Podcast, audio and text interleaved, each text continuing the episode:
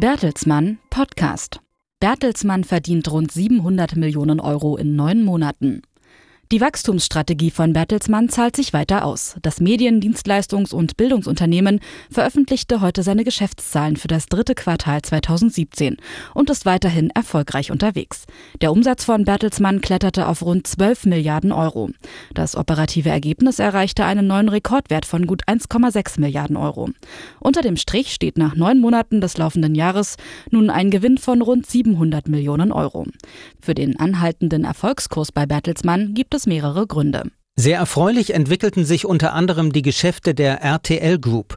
Die Digitalaktivitäten der Gruppe legten beim Umsatz ein knappes Drittel auf 560 Millionen Euro zu.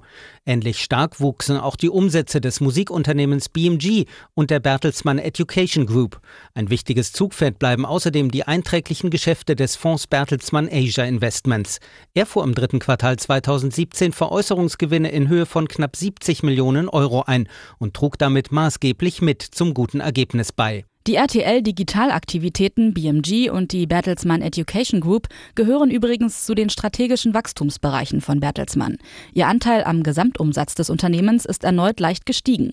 Er liegt jetzt bei einem knappen Drittel und soll in Zukunft weiter erhöht werden.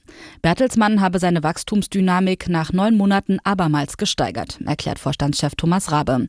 Die gute Geschäftsentwicklung werde begleitet von Fortschritten bei der Umsetzung der Konzernstrategie. Ein besonderer Meilenstein im laufenden Jahr ist dabei die Anteilsaufstockung bei der weltgrößten Publikumsverlagsgruppe Penguin Random House. Das Unternehmen hat zahlreiche Star-Autoren unter Vertrag. In den ersten neun Monaten des laufenden Jahres schafften es knapp 350 Titel auf die Bestsellerlisten der New York Times, 45 davon auf Platz 1.